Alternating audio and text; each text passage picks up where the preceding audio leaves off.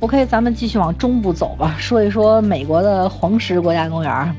那个黄石国家公园呢，我是自驾去的，一路体验下来呢，我真的觉得黄石国家公园不是一个适合自驾的地方，只适合跟团游啊。就不是因为我卖跟团游产品，所以我就觉得自驾游不好。其实我自己是一个深度自驾游的爱好者，除了出差以外，我几乎都是租租车自驾的。所以，所以，我我我为什么会有这样的立场呢？就大家听我听完我自驾的这个经历，大家就会明白为什么黄石国家公园特别适合跟团。咱们首先说景点儿啊，黄石国家公园最令我震撼的就是这种多元化的景色，真的可以用。一步一个景色来形容黄石国家公园，每开一段就是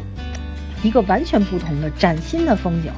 哎，就开一段就是一个森林，真正的大森林，一眼望一眼望去就是绿油油的一片，然后林间小路深邃又宁静的那种感觉。然后开不远呢，又是一片大平原，一望无尽，一望无尽的大平原，特别开阔，特别。让人看着心里释怀，然后角羚的队伍呢就在平原上奔跑，跟动物世界上一模一样。然后再开一段呢，就是喷泉区，各种各样大大小小的彩色喷泉冒着白烟。当时我们开车是是从山上往下开的，从山上一路开下来呢，就觉得就觉得这个温泉区特别像一个灵动的大的地画一样。就我真的觉得黄石国家公园是一个走哪儿。景色都在不断切换、切换、切换、切换的这么一个国家公园，嗯，我觉得这一趟真的是没白来。就我见过这么去过这么多国家公园，但是能够让我有这种感觉的黄石国家公园算是第一个。就我真的觉得特别值得，就出来一次能够看这么多景色。当然，我说的词儿再华丽，可能也没有您去那儿感受来的震撼。去黄石最明显的一点呢，就是除了看风景，还可以看到很多野生动物，动物的数量绝对比人多啊！就像熊啊、水牛啊、鹿、狼、猫头鹰、野松鼠这些都太常见了，就长颈鹿群追着人跟车跑。我当时跟我一位朋友自驾的时候，是从盐湖城一路开到黄石的，就说实话，这一路。挺惊险的，就是要时不时的防止撞上来的这个野生动物，还要警惕路两边可能会奔出来的这种鹿，然后你的车轮可能会掩掩着它。刚进入这个黄石国家公园的时候呢，其实看不见几个熊啊、鹿啊什么的，只能看见几只松鼠啊。它是越往深处走，野生动物就越多啊！但是很多游客呢，刚一进来就兴奋的不行啊，就看见什么活的，赶紧下车拍照。就在那个黄石里边，你你都都。用自己不用自己去刻意的找这个野生动物，然后你就看哪儿突然停车了，然后你就跟着它前面停。我跟我朋友自驾的时候，走着看前面一群人，说那儿肯定有活的，有活的，赶紧停车。然后那个有熊有熊也不管了，车也不要了，赶紧扎那个人堆里边看熊去。然后我当时我心说，我从小教育是，不是说都得防着熊吗？然后全世界就一排的人，然后都追着那熊跑。然后给人家熊吓的，结果我到了那儿以后，我就看不见哪儿呢，哪儿的熊？然后我就问边上那美国大爷，我说熊哪儿呢？然后大爷就指着那儿那儿那儿那儿那儿，然后大爷还让我拿望远镜看，然后我就拿着大爷那个望远镜一望，就顺着那个手势过去，结果就一小黑点儿。越往里开呢，看到的这种动物，然后就是在成倍的骤增了。开一半儿，刚准备超车，然后我们就看见前面有一个旅游团的大巴，因为我们自驾的人都特别爱跟着这个旅游团的大巴走，这大巴停哪儿我们就停哪儿，因为因为一定是能看到一些你想象不到的东西，因为这些人他都是几乎每天进入黄石国家公园的老司机了，他知道这些动物在什么地方，而且什么地方是最安全的，也是最能够近距离观观赏野生动物的，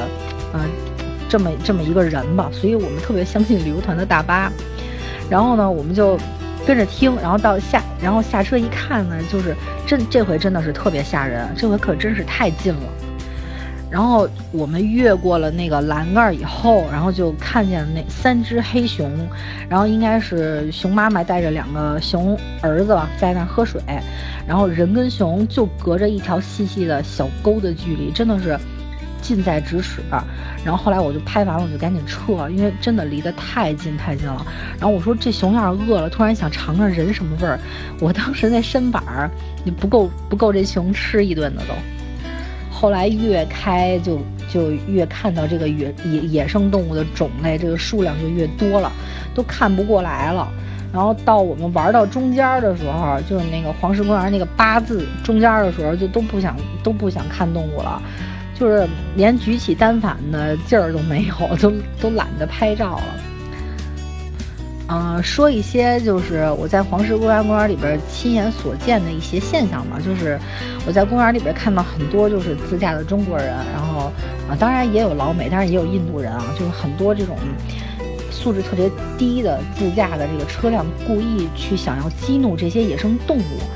我提醒大家，如果您要是真的自驾的话，千万别去动人家人，就远远的观看就好了。啊，如当然说，如果如果您说我想摸摸去，那真的是特别特别危险啊。就野牛啊，是当地最普遍的，就是一种容易被激怒的动物。我亲眼看到了，这个牛，就是这小伙子把这牛着急了，这两头牛追着追着这个小伙子上到那个行车道，完了这司机就哐哐哐按喇叭，然后这牛一下就急了，然后两只牛一块撞这辆车，就一下把这车给撞变形了。虽然说咱这车都是租来的，又有保险嘛，但是吓这么一大跳，嗯嗯，也也是挺吓人的，而且真的对自己的安全没有保障，而且而且还有一点就是你停车的时候一定要关闭车窗。我就亲眼看见我前面那辆车啊，就是窗户开着，然后从后边慢慢悠悠来了一条长颈，来了一只长颈鹿，直接把那大脑袋就伸他那个小福特车里边去了。然后刚好里边坐一个婴儿，结果这个小婴孩小婴儿呢，一下就哭了，把这长颈鹿吓一大跳。这长颈鹿脑袋一时半会儿又伸不出来，然后只能在车里边来回来去逛的。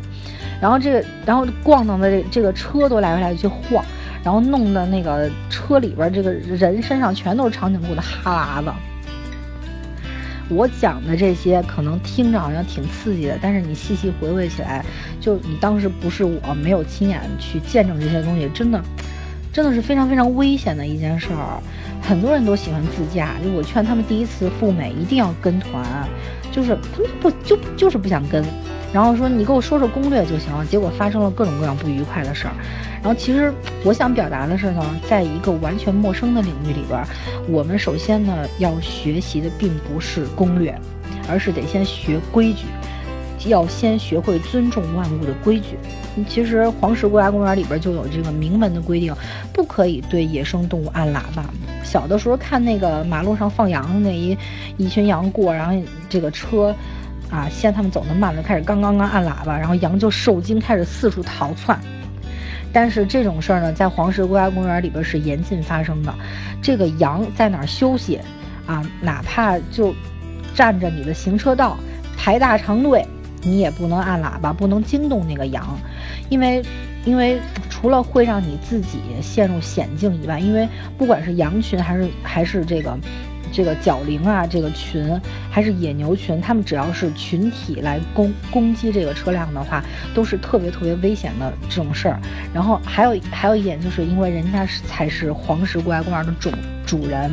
你呢只是一个游客。啊，你来这儿是来人家做客的，哪有客人不尊重主人的道理，对吧？呃，我知道最近很多人都特别特别想去黄石啊，就是我总总结一下，黄石国家公园给我的整体印象就是，过了这么多年依然记忆犹新，就它就是一个不经过任何修饰啊，纯天然的这种野生的世界，有的时候人啊。就是在都市里边生活久了，然后回归大自然，就发现自己原来是这么渺小。因为人是人是非常复杂的动物嘛，然后当人当久了，有时候也想当当动物，就看他傻乎乎的吃完睡，睡完吃，也是我们追求的一个终极的人生状态。